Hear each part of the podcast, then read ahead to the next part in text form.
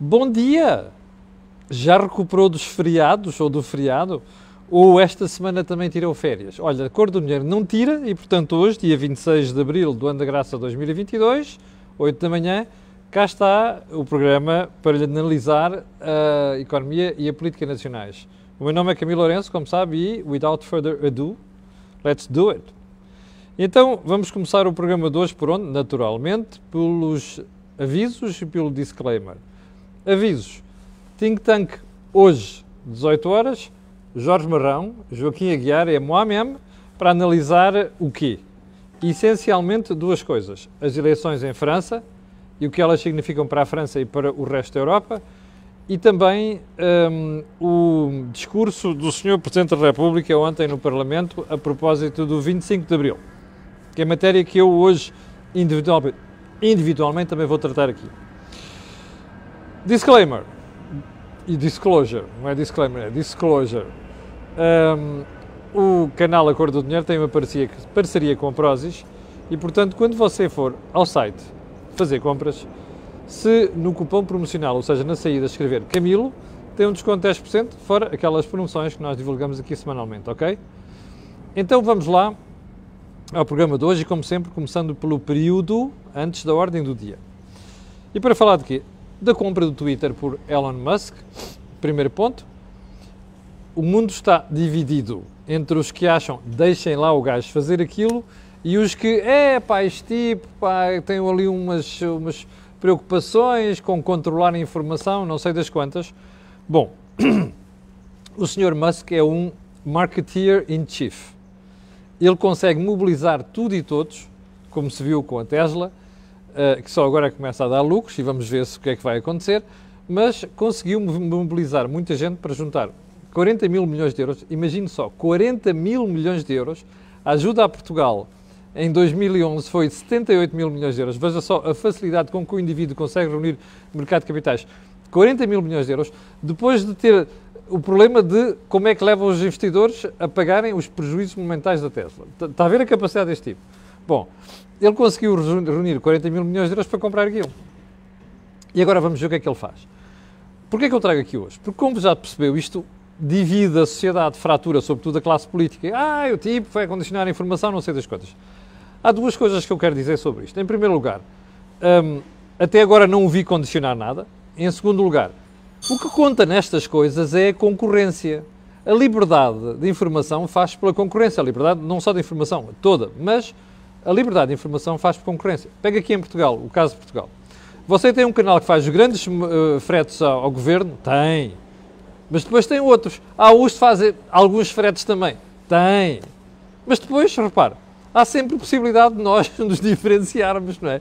E nós diferenciarmos é você encontrar outras plataformas e outras formas de fazer informação. Olha, a Cor do Dinheiro, por exemplo, costuma esforçar-se para fazer aqui um bocadinho de contra-informação no sentido de que não se fazem fretes e a gente procura garantir, garantir aqui a liberdade de informação. Está a ver como é que se faz? Portanto, se de hoje para amanhã o senhor, o senhor eh, Elon Musk começar a fazer disparates no Twitter, atenção que a empresa já não está cotada em bolsa, ou vai deixar de estar cotada em bolsa, e portanto, o que é que vai acontecer? Vai perder dinheiro.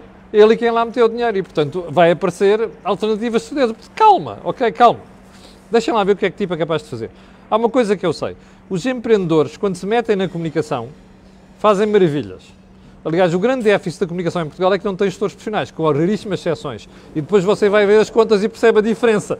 Faites la liaison, ok? Uh, menor, sabe que Jeff Bezos, o, dono da Amazon, comprou o grupo do Washington Post.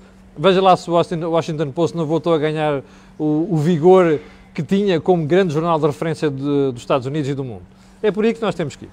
Bom, Uh, segundo ponto, aqui em Portugal, o Chega e a compra da sede do CDS. O Chega fez uma grande jogada de marketing, que foi dizer assim, olha, nós queremos ali aquela número 4, acho eu, acho que é o número 4, do Largo do Caldas, ali ao cima, da Rua da Madalena, na Baixa de Lisboa, que é a sede do CDS.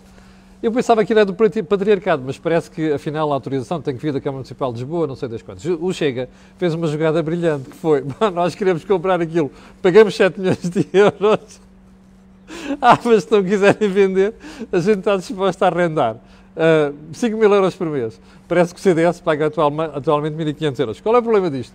O CDS está à rasquinha, perdoe uma expressão de caserna, porque com a quebra de votos e de representação parlamentar, perdeu o apoio do Estado. Acho que recebe 22 mil euros por mês, não chega para pagar os funcionários que lá têm mais a renda. Uh, aquilo é um golpe sério para o CDS. Bom, mas mesmo se não concretize, o que é que se retira disto tudo? Bom, para já eu não acredito que Chega vai comprar aquilo. Isto é uma jogada de marketing. É, é, uma, é uma jogada de marketing e provavelmente a jogada aqui é mesmo arrendar. O que interessa nisto é que manteve-se na crista da onda, fez notícia, pôs aquela malta que eu odeio chega a espumar de raiva e deu uma traquitana no CDS, está a perceber? Eu acho que a história é brilhante. Bom, ponto seguinte. Começa hoje a instrução, a instrução do caso BES. Atenção, esteja atento, porque você vai assistir a tudo e mais alguma coisa a partir de agora. E mais não digo. Ponto seguinte. A missão americana de alto nível que foi a, a, a Kiev, a Polónia e a Kiev, a Ucrânia.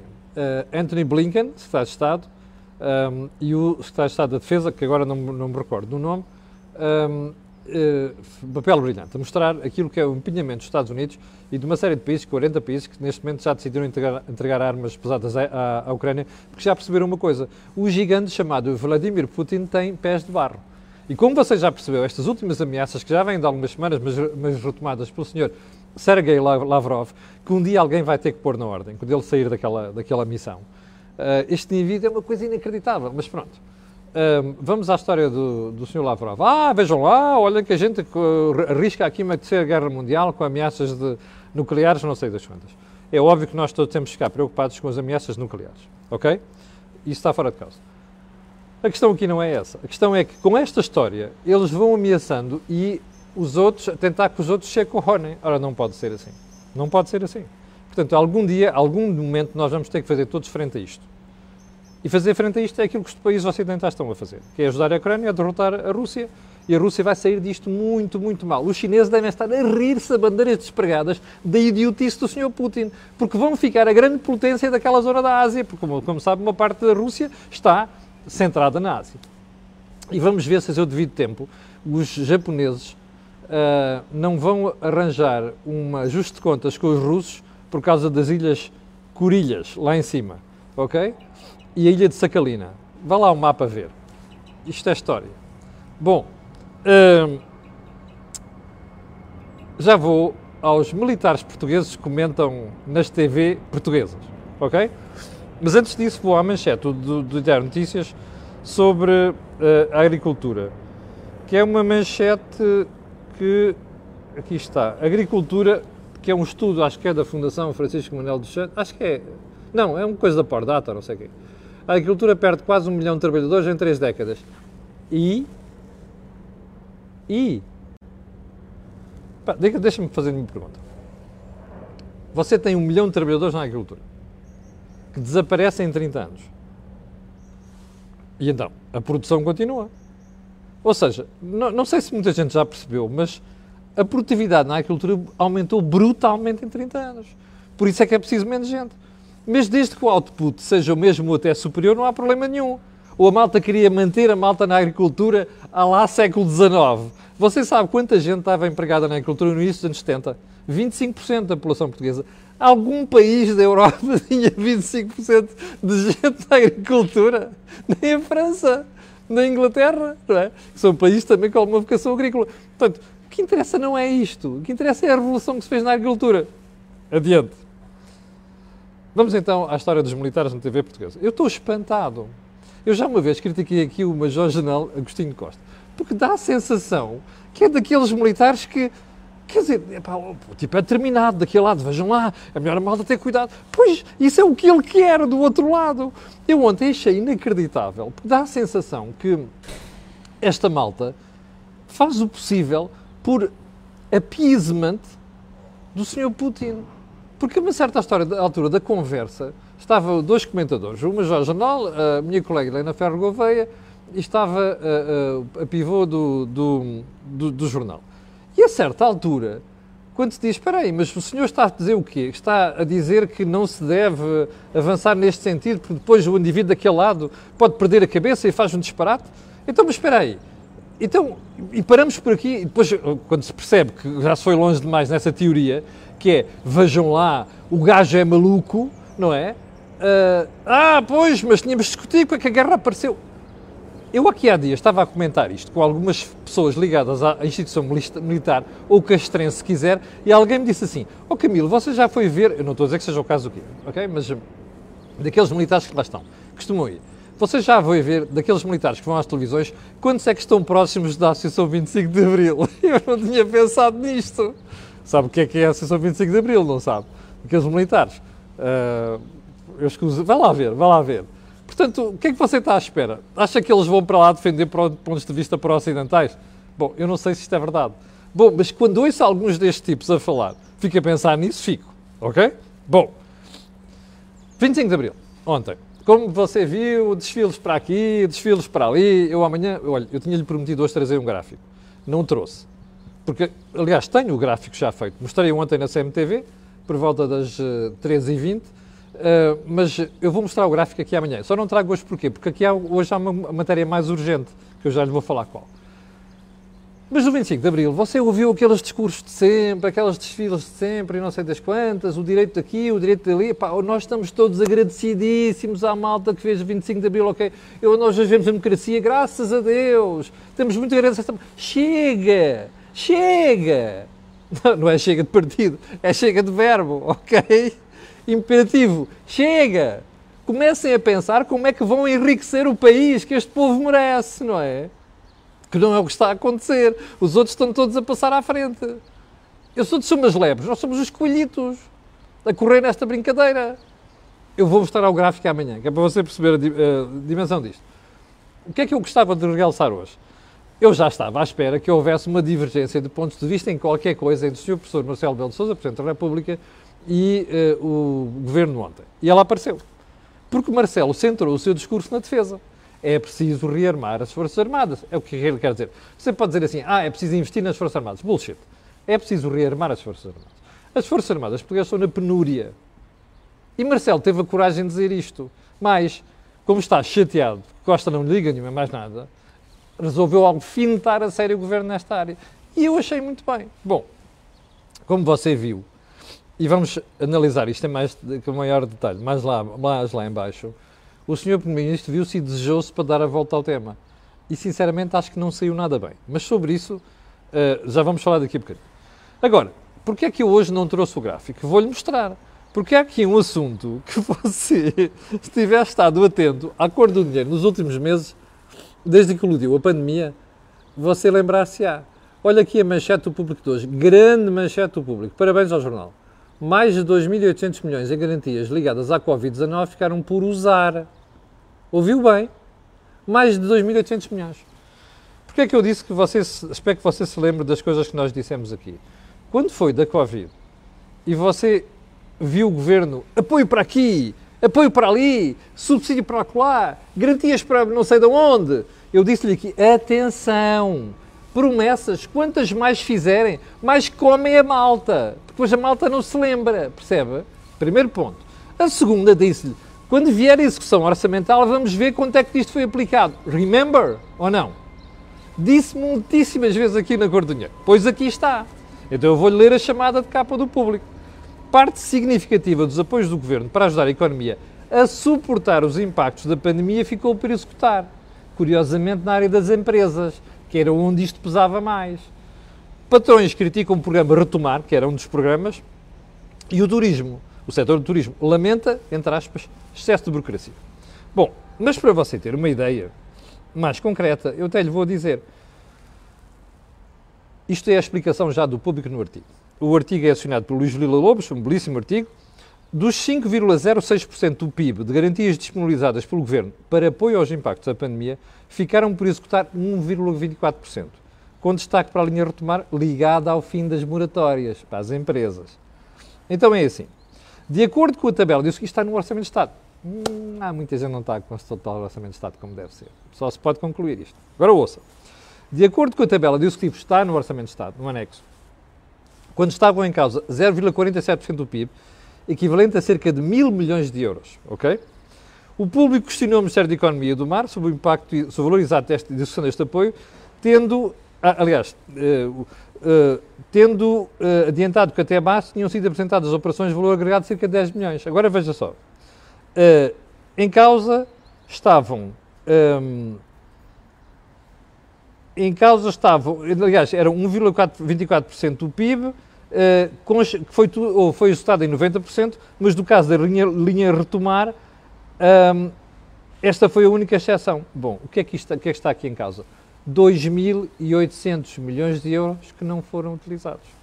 Você perguntará, porquê? Olha, é muito simples. Ai, as empresas não precisaram. É pá, esta malta é muito boa, pá, não houve problemas com moratórios. Ai, não houve não. Ai, não houve não. Então o que é que está aqui em causa? Intencionalidade, meu caros, meus caros Watson.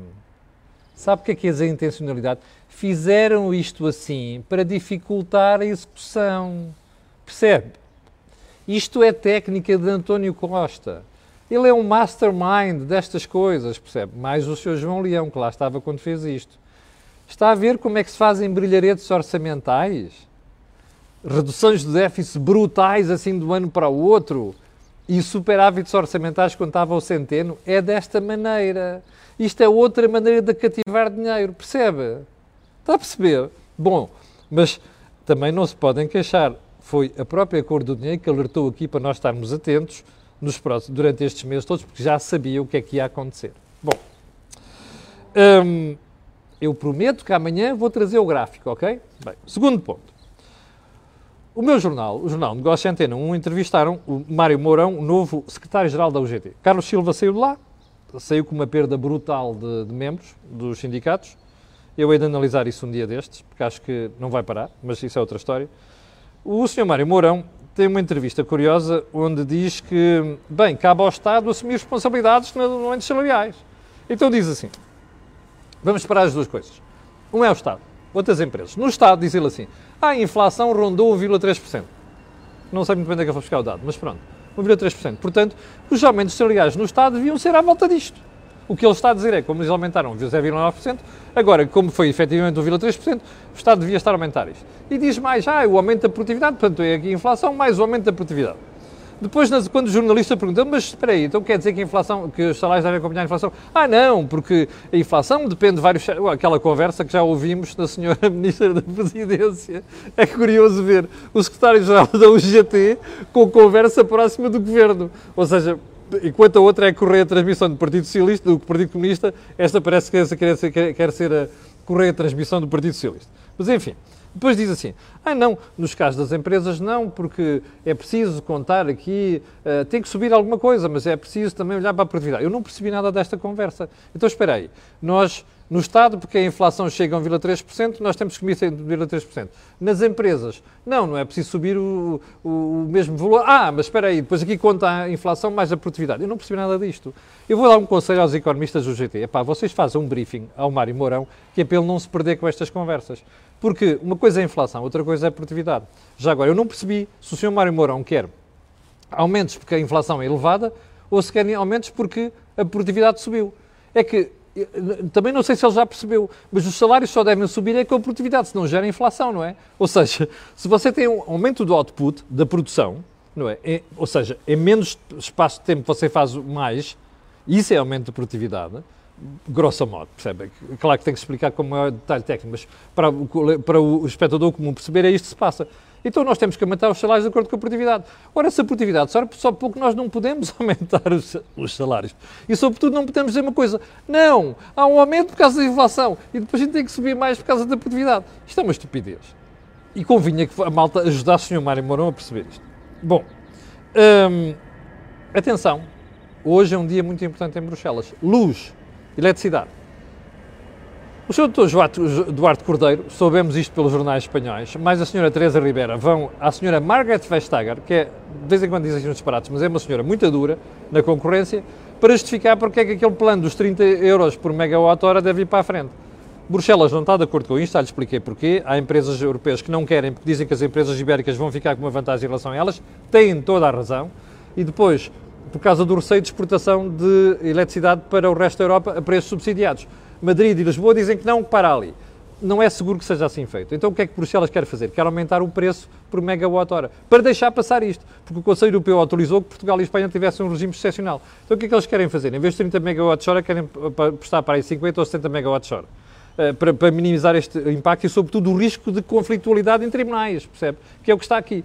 Bom, a OMBIP, que é a empresa que gera isto no mercado ibérico, que gera o mercado ibérico de eletricidade, já veio dizer que não. Já escreveu ao governo português, já escreveu à CMV, mas a CMV espanhola a dizer que isto não se faz. Não pode acontecer, vai criar distorções. Mais grave do que isto, como é que se vai negociar, como é que se vai tratar os contratos já negociados? Parece que alguém esqueceu disto. E já agora, no futuro, os próximos contratos são negociados com prazo neste preço? Ah, mas este preço é transitório, supostamente até ao final do ano. Ah, e depois como é que se faz? Faz-se média com a Europa? Isto é uma burrada monumental. Está a perceber? Isto não é assim que se faz.